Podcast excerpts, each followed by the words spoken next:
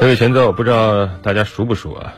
这两天应该都很熟了。嗯，那如果都很熟的话，那可能还是花了三块钱的。嗯，朋友圈里最近都已经刷屏了。嗯，呃，这几天啊，周杰伦又火了。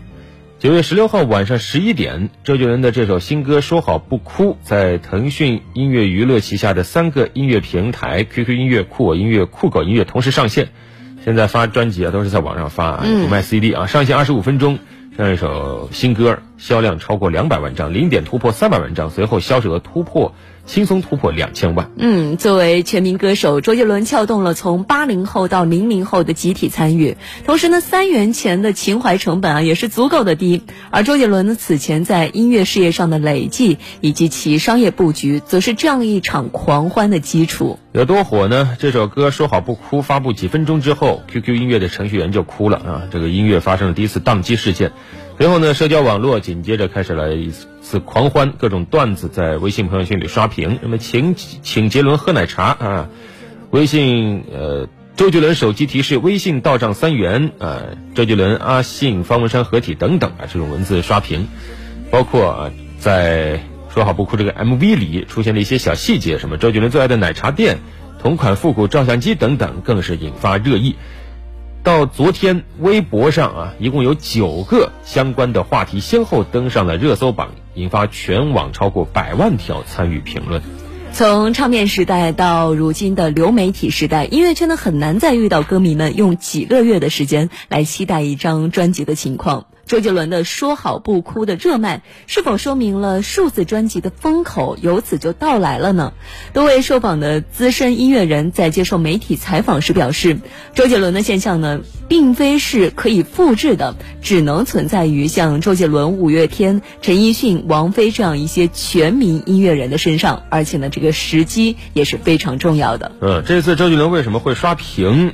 业内人士认为有这样几点原因：首先就是周杰伦的这个制作公司很精明，将《床边故事》《告白气球》这两首歌从付费专辑中挑了出来进行免费传播。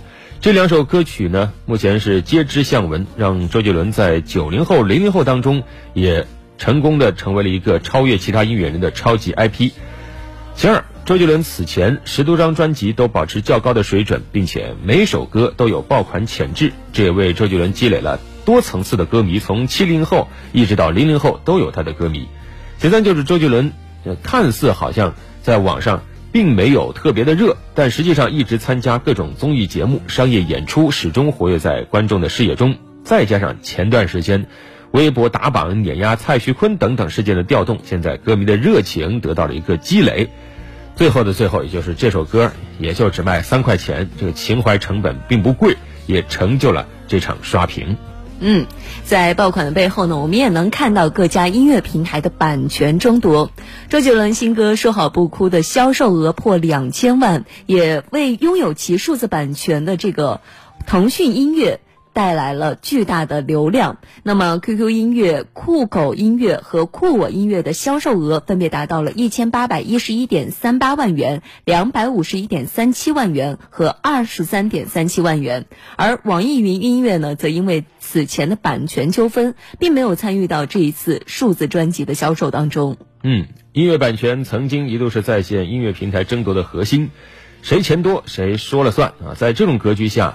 入局较早的腾讯音乐娱乐和阿里音乐无疑是这场战役的赢家。但是，随着国家版权局的倡议和协调，国内主流在线音乐平台通过版权购买和相互授权的方式，目前版权相似度基本达到百分之九十九。但是，像周杰伦、李宗盛等百分之九十九以外的歌手，却依然还是能成为决胜的关键。就待在角落，就怕别人问起我。怎么了？你低着头护着我，连抱怨都没有。跟我开始躲，从不对我说不喜欢一个人生活。离开我以后，要我好好过，怕打扰想自由的我。各自各自过，你还在意着别人是怎么怎么看我的？拼命解释着，不是我的错，是你要走。